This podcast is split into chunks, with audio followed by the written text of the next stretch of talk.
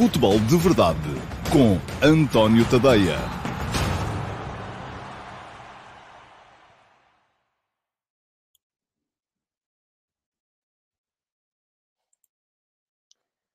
Olá, muito bom dia a todos e sejam muito bem-vindos à edição de hoje, quarta-feira, dia 20 de uh, outubro de 2021, do Futebol de Verdade.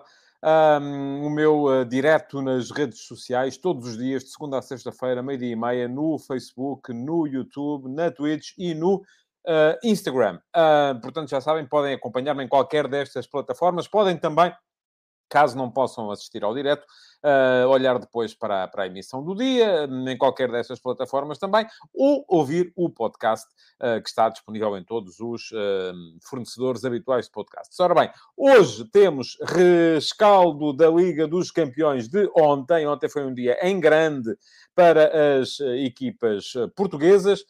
Foi um dia que, naturalmente, muita gente gostou de ver, porque o Sporting ganhou, e ganhou de forma retumbante, fora de casa, ao eh, Besiktas por 4 a 1. Mais ao fim do dia, o Flóculo Porto também ganhou, ganhou também de forma categórica em casa ao Milan, embora o resultado tenha sido apenas 1 a 0, mas foi uma exibição uh, dominadora do Flóculo Porto de, de princípio a fim, e isto veio, de certa forma, abrir um bocado o apetite para aquilo que vai ser hoje essa montanha imensa que o Benfica tentará escalar, uh, que é uh, o jogo do... Um, com o Bayern de Munique. Ora bem, Bayern de Munique em casa hoje uh, será com certeza um jogo complicado para o, uh, para o Benfica, porque uh, estamos a falar, eu não garanto que seja a melhor equipa do, do mundo, conforme uh, disse ontem uh, uh, o Jorge Jesus, mas creio que será, com certeza, uma das melhores. Diz-me correr é fixe. Hoje o Benfica, se perder por menos de três, pode-se classificar como vitória? não, claro que não. Uma derrota nunca é uma vitória, correr é fixe, portanto, vamos lá ver. Não vamos por aí. Agora, é preciso ter a noção clara e evidente que vai ser um jogo muito, muito, muito, muito complicado. Eu repito, não consigo colocar aqui Uh, na emissão no Facebook, no YouTube e na Twitch, os comentários que me chegam via uh, Instagram, mas estou a vê-los na mesma. Por exemplo, o Rafa Viola 09 acaba de me dizer que foi uma exibição incrível do Paulinho, pergunta-me se eu não acho, coroada com um golaço. Sim, foi uma boa exibição do Paulinho, embora eu continue a achar que o Paulinho precisa de ter mais golo. Falta golo a Paulinho. O facto de ele conseguir pôr a equipa a jogar um, é, é fixe, como, como, como diria o correr é fixe, mas às vezes não, não chega, não é? Bom, vamos lá ver. Está toda a gente a pensar no mesmo, é esse o título do Futebol de Verdade de hoje, e uh, está toda a gente a pensar em quê? Nas contas da classificação. Ora, eu um, Entretive-me hoje de manhã no último passo e já o escrevi hoje, uh, uh, está no meu Substack desde as 8 da manhã e já sabem que podem, além de ler todos os conteúdos. Podem também subscrever, uh, se forem a tadeia.substack.com, conforme está a passar aqui embaixo. Uh, subscrever é só deixar o e-mail e deixando o e-mail eu asseguro que recebem no vosso e-mail os conteúdos sem estarem a depender das redes sociais, que já se sabe nestas coisas. Muitas vezes o algoritmo não, não puxa e depois a coisa acaba por não chegar e é uma chatice porque acabam os conteúdos. Os conteúdos que aparecem são aqueles que são mais polémicos, são aqueles que provocam mais discussão porque são aqueles que uh, acabam por aparecer uh, ou acabam por ter mais comentários e por isso mesmo também isto anda tudo muito à volta do mesmo, que é uh, da polémica permanente e às vezes estéril e vazia. Não é isso que eu quero. Quero poder debater os conteúdos convosco e por isso mesmo a criação do meu grupo de Substack. Quem quiser é só chegar lá, subscrever, deixar o e-mail. Há opções pagas que vão ter conteúdos premium lá mais para a frente. Ainda não vale a pena, sou muito honesto, subscreverem as opções pagas, porque só a partir de novembro é que vamos ter conteúdos pagos e a minha garantia, porque ficou desde o início, de que o último passo e o futebol de verdade serão sempre gratuitos. Portanto, este, estes conteúdos, o texto às 8 da manhã e a live de meio-dia e meia nas redes sociais, são e continuarão a ser gratuitos. Portanto, quem quiser subscrever o pacote gratuito, é só chegar lá, deixar o e-mail e, pimba,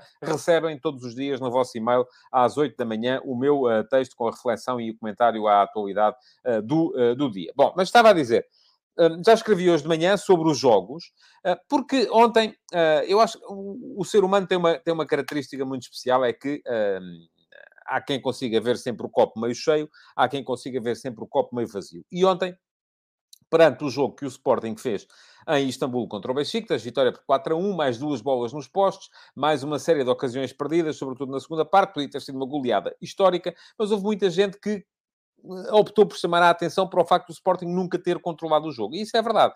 O Sporting teve ontem a mais baixa posse de bola uh, desta época, apenas 39%, uh, eh, e teve ontem de longe também a mais baixa eficácia de passe desta temporada, que foram 69%.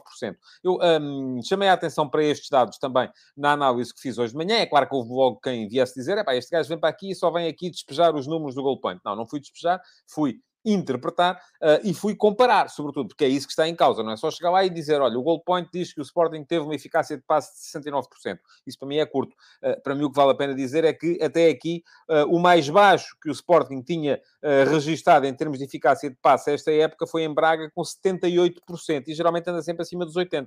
Portanto, houve ali alguma coisa que falhou no Sporting na, na, na, na, tentativa de controlar o jogo. Um, mas o Sporting ganhou 4 a 1 e ninguém me garante que a coisa não tenha sido estratégica, não é? Porque é perfeitamente possível que isso aconteça. Que é, uh, sabendo o Ruben Amorim que a equipa adversária é uma equipa muito kamikaze, esta equipa do Besiktas é uma equipa que vai muito para a frente, vai completamente à maluca e não, uh, não está para com meias medidas, uh, esperar pelo adversário para depois o surpreender em saídas rápidas, saídas criteriosas, iludindo a primeira zona de pressão e deixando os três da frente em situação uh, perigosa para a defesa do, do Besiktas. Isso resultou e, portanto, eu acho que é possível olhar para aquele jogo de duas maneiras. Uma delas é esta, que é o Sporting não foi capaz de controlar o jogo, outra é a outra, não é? Que é o Sporting teve ocasiões de gol suficientes e teve o maior índice de expected goals desta época também, 4.9, o Sporting fez 4 golos, e se as coisas fossem normais, teria feito 5, porque uh, uh, o, o índice de XG do Sporting no jogo de ontem foi de 4.9. Tal como o jogo do Porto, também uh, é possível olhar para o jogo e olhar para ele de duas formas. Uma delas é, Uh, o Porto dominou o Milan por completo. O Milan nunca pôs a cabeça de fora, teve sempre remetido à defesa porque o Porto mandou no jogo. Uh, o Porto teve, de facto, mais posse de bola do que tinha tido em qualquer jogo das Champions esta época. Fez de longe mais remates um, do que em algum jogo das Champions esta época. Foram 20. Uh, mas depois não teve a capacidade para criar. E porquê é que não teve a É possível também olhar para a coisa de duas formas. Uma delas é grande jogo do Porto, não deixou o Milan jogar. Outra delas é com tanta bola, o Porto devia ter criado mais. Portanto, é possível olhar para os jogos sempre e uh, seja com o copo meio cheio ou com o copo meio vazio e ver coisas boas e coisas más. Porque, e eu volto a dizê-lo, já o escrevi hoje de manhã, não há uh, derrotas sem virtudes e não há vitórias sem defeitos. Uh, o mundo não é a preto e branco, não, não, não se vai tudo nem para um lado nem para o outro. E os jogos, e os jogos de ontem, de facto, eu acho que correram bastante bem às, às equipas portuguesas. Já vou falar deles uh, mais especificamente uh, e também olhar aqui um bocadinho para os vossos comentários à medida que depois for falando uh, dos dois jogos. Mas queria, para já, centrar-me também um bocadinho nessa ideia do estar tudo a pensar no mesmo. E o mesmo é o quê? Espera lá, que afinal, se calhar ainda conseguimos qualificar-nos. porque isto foi, enfim quando foi o sorteio, o Porto calhou num grupo uh, muito complicado, onde não havia equipas fracas, Liverpool, Atlético Madrid, Milan, muito difícil para o Porto. O Benfica calhou num grupo onde até havia uma equipa mais fraca, que era o Dinamo de Kiev, mas onde estava o Bayern e o Barcelona, e portanto também muito complicado. E o Sporting, enfim, tinha menos experiência de Champions, até tinha no grupo o Besiktas, equipa mais fraca também. Uh, uh, mas depois também, ao mesmo tempo, uh, o, o, o, o que acontece é que o Ajax, se calhar, não era assim tão forte, o Borussia Dortmund também não é o Bayern, portanto, se calhar, enfim, mas o Sporting tinha pouca experiência. Agora, o início do Sporting foi fraco, apanhou logo 5 do, do, do, Ajax em casa.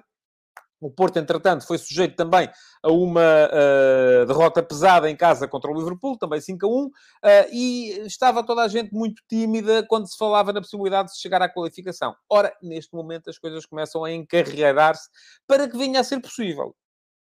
Enfim, eu não vou dizer aqui que os clubes portugueses são neste momento favoritos à qualificação. Não são. Nenhum dos três é ainda, do meu ponto de vista. Uh, porquê? Vamos olhar um bocadinho para contas.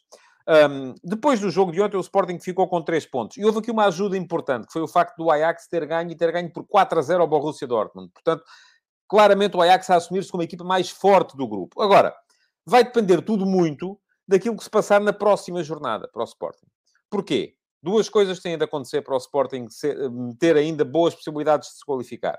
Uma delas é o Sporting ganhar em casa ao Besiktas e passar a 6 pontos. A outra seria o Ajax ir ganhar a Dortmund.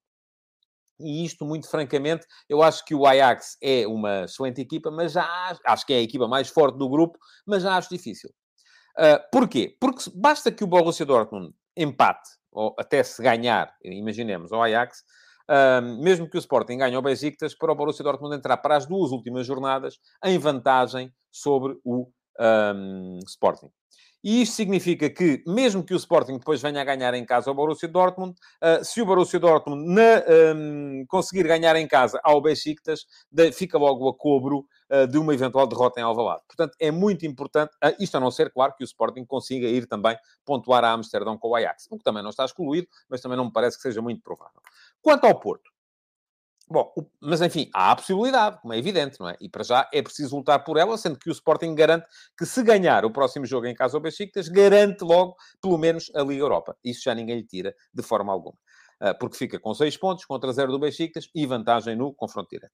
Quanto ao Porto, bom, o Porto tem 4 pontos, tem até mais um ponto do que o Sporting. Já empatou fora com aquela que é, aparentemente, a, o seu, a, a equipa que vai ser a sua rival na luta pela qualificação, que é o Atlético de Madrid. O Milan está atrás, com 0 pontos, e o Liverpool, que ontem ganhou em Madrid, um, parece assumir-se como principal força do grupo e como candidato principal a, um, a ganhar este, este, este grupo. Agora, Uh, o que é que acontece?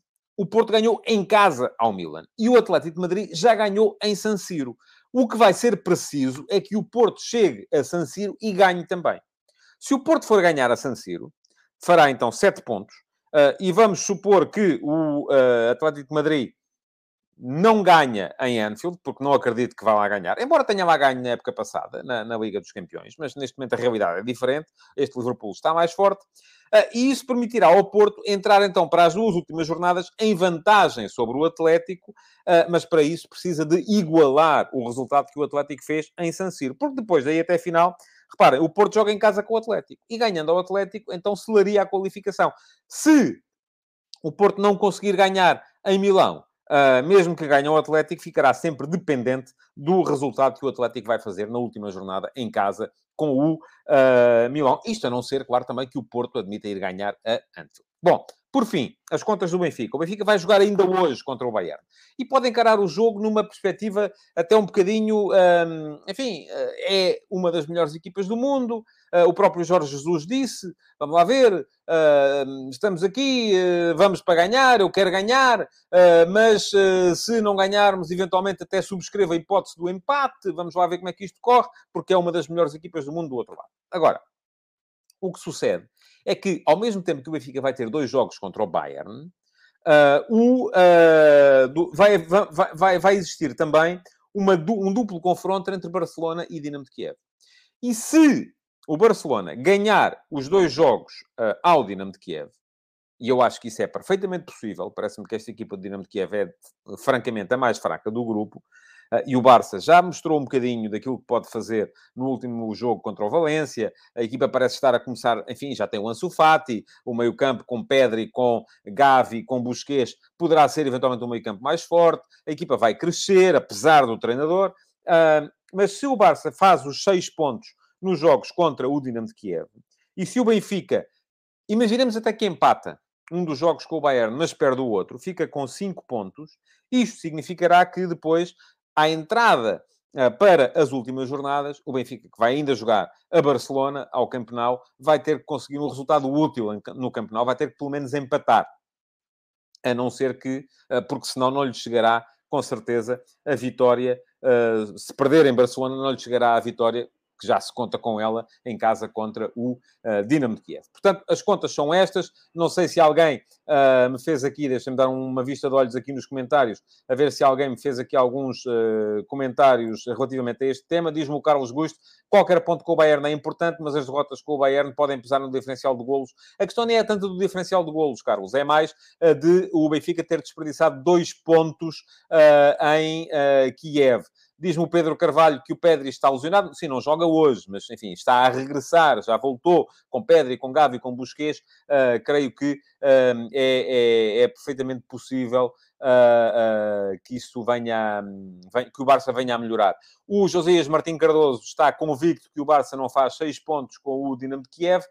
eu não estou nada convicto disso. acredito que isso possa acontecer. O Pedro Amaro diz que o Benfica vai vencer os dois jogos contra o Bayern, ninguém duvida disso, põe um pescar de olhos a seguir.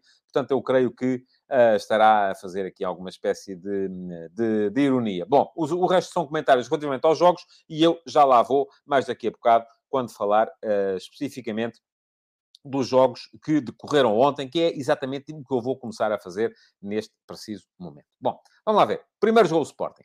Um, o Sporting entrou finalmente, pela primeira vez esta época, com uh, o trio de ataque que, se, que, que parece ser o trio mais, uh, uh, mais credenciado, vamos dizer-lhe assim. Paulinho, Pedro Gonçalves, Sarabia. Muita gente a favorecer o meio jogo, mas ao mesmo tempo uma boa capacidade de ir buscar profundidade, sobretudo porque do outro lado estava uma defesa, que é a defesa do, do, do Besiktas, uh, que uh, era frágil. É preciso ter isso em conta. Era, de facto, uma defesa frágil. Ou, ou, sobretudo, era uma equipa que, do ponto de vista do comportamento defensivo, me parece frágil. Uh, pelo menos, quando joga para ganhar. Eu até admito que, em Alvalade, o Besiktas venha jogar de outra forma, mais recolhido, e que isso acabe por, de certa forma, favorecer sua, o seu comportamento defensivo e a sua possibilidade de, eventualmente, vir a surpreender no contra-ataque. Agora, aquilo que se viu ontem foi um Besiktas que ia com toda a gente para a frente, deixava muitas vezes apenas dois homens atrás, e esses dois atrás eram frequentemente surpreendidos uh, pelos três da frente do Sporting e até pela chegada de um dos laterais à vez. Ora o Porro, ora o Mateus Reis também apareceram muitas vezes, incorporaram-se muitas vezes e isso fez com que o Sporting, sempre que conseguia passar a primeira zona de pressão, criava uh, situações de muito, muito perigo uh, para a baliza do Destanoglu e isto veio fazer com que o jogo fosse um bocadinho uh, um jogo daqueles que não é fácil de analisar. Porquê? Porque uh, uma equipa tinha mais bola, mas a outra criava mais situações de gol. Não é que o Sporting tenha feito uma aposta declarada no, no contra-ataque ou no ataque rápido ou em situações de transição. Uh, aliás, o Sporting muitas vezes durante o jogo perdia a bola, uh, o Besiktas ia com tudo e o Sporting depois conseguia, iludindo a tal primeira zona de pressão, chegar uh, com contra-ataques bem delineados, mas uh, não foi só isso que o Sporting fez durante o jogo. Aliás, foi uma equipa muito forte também nas bolas paradas, marcou uh, os dois primeiros golos de canto, o penalti nasce de um pontapé de canto também, mas também não se pode dizer que foram só as bolas paradas porque depois, sobretudo na segunda parte, quando a equipa do Besiktas perdeu um bocadinho a cabeça também, uh, o Sporting foi, uh, foi chegando em ataque, uh, em, em, em, tanto em ataque rápido, como em contra-ataque, como até às vezes em ataque posicional, a várias situações de perigo. Muito bem o Sporting, numa série de aspectos, a forma como a última linha uh, deixou tantas vezes em fora de jogo o ataque do, do foi uh, de uma coordenação extraordinária. Um, a exibição de João Palhinha muito bem a recuperar bolas permanentemente, a ir atrás uh, dos adversários, a impedir muitas vezes o Besiktas de ligar o jogo por dentro. E o Besiktas a encontrar muitas vezes espaço, mas sobretudo nos corredores laterais, porque por dentro não foi assim tão, tão competente. E bem também os três da frente, embora uh, se possa dizer que perante as facilidades que ali estavam, o Sporting tinha a obrigação de ter feito mais golos é complicado dizer que uma equipa tem a obrigação de fazer mais golos quando joga fora e marca 4 na Liga dos Campeões, mas podia e devia de facto tê-los feito. Bom jogo do Paulinho também, já alguém me disse aqui, uh, mas aquilo que me parece uh, é que, sobretudo, uh, o Paulinho, já o disse aqui também, uh, precisa de marcar mais golos. Diz-me o César Gonçalves, fantástico, Espalhinho e Coates, é verdade que sim, Coates muito bem atrás, a coordenar a última linha, muito bem na frente, sempre que lá corria em uh, bolas uh, paradas. Diz-me o Pedro Roque Pimentel que Mateus Reis tem grandes limitações a atacar. Uh, eu acho que ele tem limitações a atacar, como tem limitações a defender. É, é evidente, parece-me a mim, que o Sporting fez aqui um downgrade do Nuno Mendes, seja para o Mateus Reis, seja para o Ruben Vinagre, que esteve muito mal a defender também por exemplo, no jogo contra o, uh, contra o Ajax, uh, e é isso que me diz também o Carlos Guiz, a maior lacuna do Sporting é a ala esquerda. Acho que em jogos mais acessíveis, Nuno Santos é a melhor solução, e em jogos mais apertados, Esgaio. Reis e Vinagre não convencem. Mas olha que, ó Carlos, o Sporting, eu volto a dizer, um, fez, relativamente ao Ruben Vinagre, um acordo com o Wolverhampton em que Uh, se o, o, Vinagre fizer um X número de jogos e nunca foi divulgado quantos jogos são, uh, o, o, o, Sporting é obrigado a comprar 50% do, jogador, do passo do jogador por 10 milhões de euros. É muito dinheiro, sobretudo para o jogador que se tem mostrado. O Rubem Vinagre tem que crescer muito do ponto de vista ofensivo. Vamos ver uh, se uh, consegue Ruben Amorim fazer com o Ruben Vinagre aquilo que fez, por exemplo, com o Pedro Porro. E eu recordo que no ano passado, se fôssemos olhar, por exemplo, para o Sporting Glasgow a exibição do Pedro Porro em termos de coberturas defensivas foi absolutamente lastimável. E o Pedro Porro foi crescendo dentro do sistema, foi crescendo dentro do modelo e acabou por uh, se tornar um, uh, um dos elementos mais decisivos nesta equipa do Sporting, como é neste momento. Diz-me o Paulo Neves, Coates e Amorim destacaram o trabalho nos golos marcados de canto, e é verdade, e fizeram muito bem, porque foi uh, um trabalho que a equipa com certeza fez, mas também, enfim, uma equipa como o Besiktas, e disse o Sergen Yalchin no final, o treinador do Besiktas, que tiveram azar na forma como sofreram dois golos uh, iguais, enfim, eu acho que azar pode ser o primeiro, o segundo já não é azar, já se chama outra coisa. Já é, por um lado, competência da parte do Sporting, por outro lado, incompetência da parte da equipa do uh, Besiktas, porque uh, não dá para sofrer uh, dois golos iguais daquela, daquela forma. Diz-me o Mendes Diniz que o Sporting fez um bom jogo, um bocado débil do ponto de vista defensivo, muito perdulário do ponto de vista atacante. Então, ouça, se foi débil a defender e foi perdulário a atacar, em Alvalade vai ser mais do mesmo, porque será a última chance do Besiktas continuar na Europa e vai para o ataque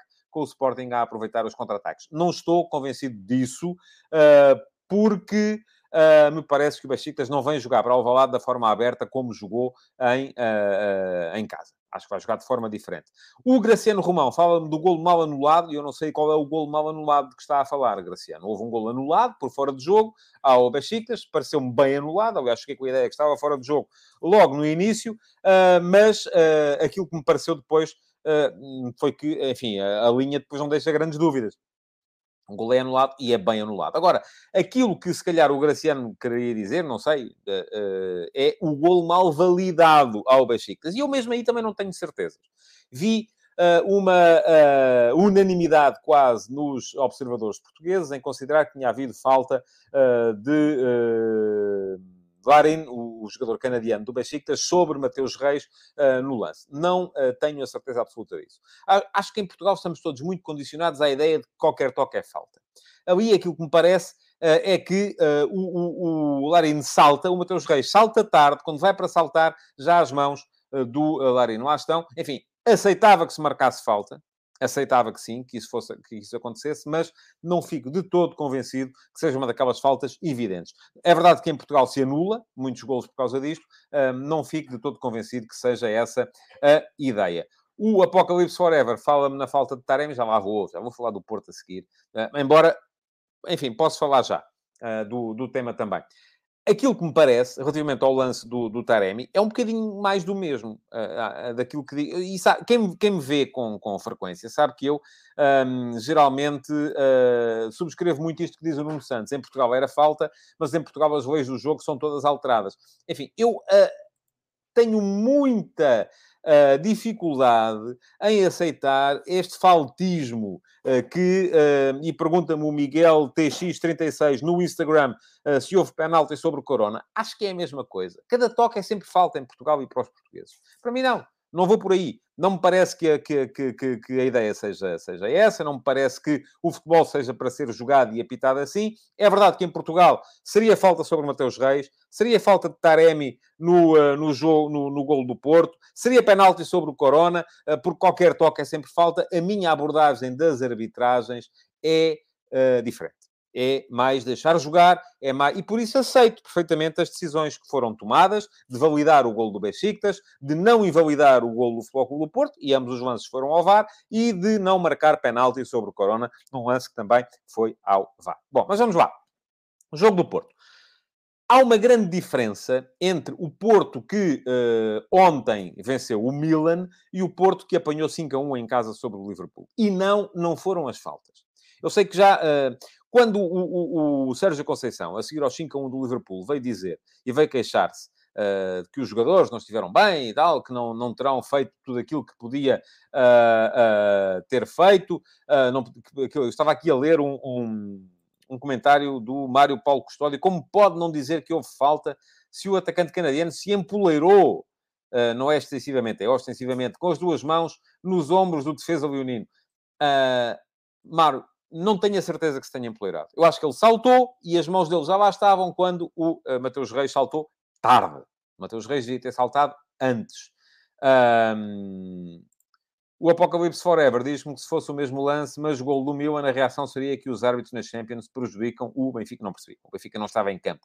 Uh, e relativamente àquilo que eu estava agora a dizer, o Michel Silveira uh, diz-me que um, o Liverpool é muito melhor equipa do que o Milan, e é verdade, é melhor. Mas essa foi uma das diferenças. É a qualidade que o Liverpool tem e que o Milan não tem. E não foi tanto na frente, foi mais a sair de trás. Agora, quando o Sérgio Conceição falou na falta de atitude, vamos lá, uh, no jogo contra o Liverpool, muita gente se centrou nas faltas que o Porto cometeu nesse jogo. E uh, nesse jogo o Porto só cometeu 10 faltas. Uh, no Porto-Liverpool. 10 faltas em 90 minutos de jogo. Ora, ontem foram 14. A diferença não esteve aí. Uh, no jogo contra o Atlético de Madrid, por exemplo, foi um jogo do ponto de vista da agressividade defensiva muito mais exigente, foram 21. Uh, portanto, vamos lá ver o jogo de ontem esteve, se calhar, um bocadinho a meio caminho. A grande diferença, no meu ponto de vista, não esteve aí. Esteve, e eu chamei a atenção para isso no texto hoje de manhã, esteve, sobretudo, nas, eh, na quantidade de ações defensivas no meio-campo do adversário. Porque o Porto conseguiu o dobro das ações defensivas, o triplo, perdão, das ações defensivas no meio-campo adversário que tinha conseguido no jogo contra o Liverpool. Ou seja, conseguiu condicionar muito melhor a saída de bola do Milan. O Milan raramente conseguiu sair de trás, recuperar a bola muito mais à frente e isso permitiu-lhe manter a iniciativa durante quase todo o jogo. Ora, Agora dizem vocês, então, mas o Sporting deu a bola ao adversário e deu-se bem, e o Porto manteve a bola, o Porto acabou, mesmo assim, foi 52% de posse de bola, não foi tanto assim. Um, e, uh, enfim, não teve a mesma eficácia de passe que tinha tido, por exemplo, em Madrid. Teve 76, em Madrid tinha tido 83. Mas, sobretudo, conseguiu manter o jogo muito dentro do meio campo do Milan. E isso foi fundamental. Agora, aquilo que uh, mais ressaltou do jogo do Porto ontem, e pode falar-se aqui da bola no poste, do Luís Dias, sim, é verdade, podia o Porto ter marcado mais cedo, pode falar-se aqui uh, da, uh, das perdidas do Taremi, mas nenhuma delas foi assim uma perdida absolutamente escandalosa. O Porto não criou uh, ocasiões de golo suficientes para o, para o volume de futebol que estava a produzir. uma equipa que joga quase permanentemente dentro do meio campo do adversário, e atenção, o Porto ontem foi obrigado muitas vezes às vezes até em transição, porque recuperava a bola na frente e, e, e, aí apanhava o adversário aberto. Mas as situações de perigo quase nunca saíram daí, saíram quase sempre de situações de ataque posicional e o ataque posicional é, de, de, de, é no foco do Porto. Eh, aliás, é dos momentos do jogo, parece-me a mim, aquele que o Porto pior trabalha. Acho que o Porto é mais forte em ataque rápido, acho que o Porto é mais forte em contra-ataque, acho que o Porto é mais forte em organização defensiva e acho que o Porto é muito mais forte em transição defensiva. O ataque posicional, ainda assim, é, é aquele momento do jogo que o Porto, uh, em que o Porto está menos bem, uh, ou que não está tão bem, e isso viu-se ontem, porque o Porto, com aquele volume de jogo todo, criou apenas 1.3 uh, eh, em termos de expected goals, em termos de gols esperados, isto é, uh, e quem não está familiarizado com a, a, a, métrica dos expected goals, aquilo que o XG faz, o expected goals faz, é contabilizar em cada situação que uma equipa cria uh, a percentagem de possibilidade de, ou a percentagem, a média de situações em que situações semelhantes dão um golo. Isto é, se um penalti, vamos imaginar, dá golo em 70% das vezes, isso equivale a um XG de 0.7. Uh, eh, portanto, o Porto ontem chegou ao final do jogo com um XG de 1.3, uh, eh, por exemplo, inferior àquele que tinha tido em Madrid, onde o Porto uh, jogou muito mais uh, em, uh, em contra-ataque, em ataque rápido, porque o Atlético teve mais iniciativa. Aliás, o Porto em Madrid teve 44% de posse de bola. Portanto, foi uma vitória muito importante, ainda assim. Boas exibições na equipa do Porto. Luís Dias acima de todos, parece-me a mim. O meio-campo, conforme alguém já disse aqui, esteve muito bem. Uribe e Sérgio Oliveira. Eu acho que esta é a dupla. Acho que esta é a dupla para o meio-campo do Porto. Falta perceber onde é que encaixa Vitinha, onde é que encaixa Fábio Vieira. Eles vão ter, inevitavelmente, que ganhar espaço nesta equipa, mas uh, para já não está fácil para eles. Um, agora, aquilo que uh, uh, me parece é que o Porto, de facto, uh, teve ontem um grande meio-campo, teve bem Otávio, esteve bem o Otávio também, um, surpreendeu com a entrada do Evanilson em vez do Tony Martínez, mas lá está, tal como eu tinha dito aqui ontem, dois avançados, porque era importante assim para o Porto ter os dois avançados para a forma como a equipa defende porque sem os dois avançados a equipa não, não, não, não, não consegue pressionar tão bem uh, na frente, sobretudo uma equipa que, como o Milan, sai geralmente a dois ou a quatro, se incluirmos os laterais, e não baixa um dos médios para uh, fazer a famosa saída a três. Vamos olhar então agora aqui um bocadinho para os vossos uh, comentários relativamente ao jogo do Porto. Uh, Diz-me o João Lopes que o Porto teve cinco ocasiões claras de golo e um penalti por marcar a favor. É pouco. Bom, eu não fiz essas contas, mas, ó João, a questão não é sou eu que faço as contas. O índice XG, não, não sou eu que estou aqui com o computador e tal a fazer. Isso é um índice que é uh, utilizado pelas principais uh, empresas de scouting e de métricas relacionadas com o futebol. Uh, o Josias pergunta-me se o Porto foi eficaz ou não. Teve dois remates à baliza e marcou um golo. Josias teve 20 remates depois teve pouco poucos enquadrados, porque se calhar também não foram feitos da, da, na, na, nas, melhores, uh, nas melhores situações. Um, diz o uh, Márcio Gaia que o Porto tem um bom ponta de lança, Taremi, mas que os outros dois não o convencem. Eu prefiro muito mais o uh, Soares, o Tiquinho já foi, já, não, já é história, do que o Tony Martínez. Uh, o Sérgio Silva uh, comenta que, no entanto, uma goleada, uma goleada não era um uh, resultado injusto. O Alves Kaká pede-me que aborde o lance do Ibrahimovic se podia ser vermelho. Embora eu tenha sempre muita dificuldade em ser tão duro com os jogadores, porque ali são frações de segundo entre meter o pé à bola e meter o pé à cabeça do, do adversário.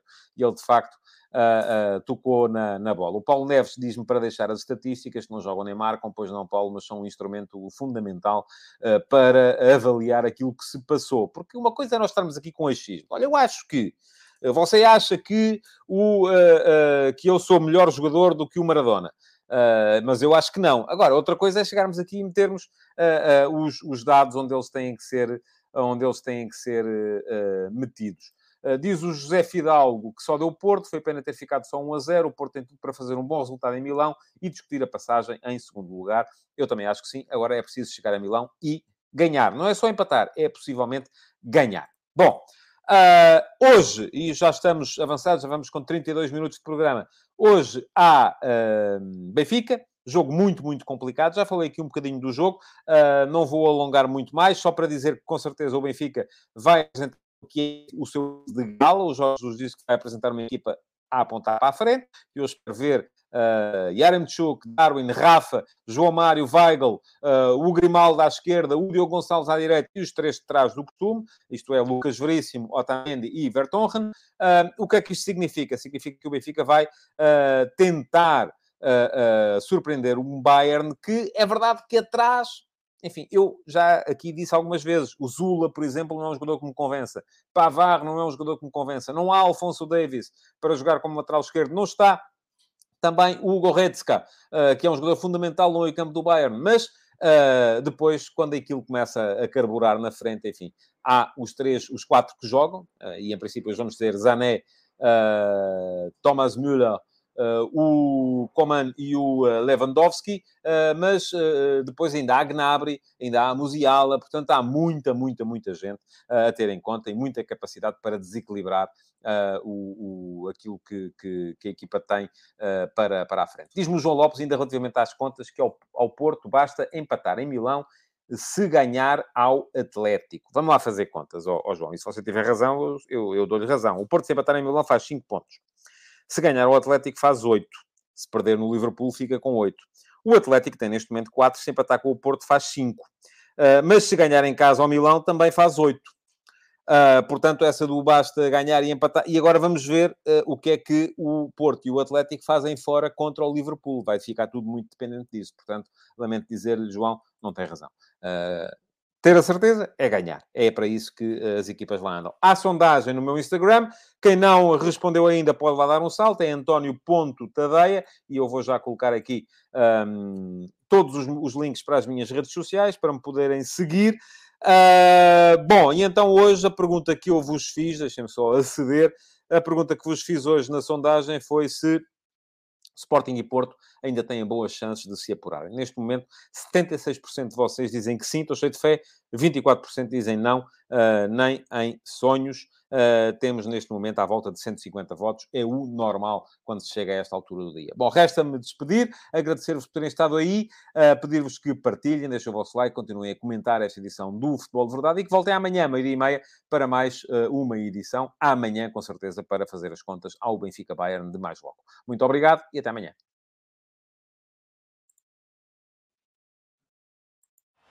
Futebol de Verdade, em direto de segunda a sexta-feira, às 12h30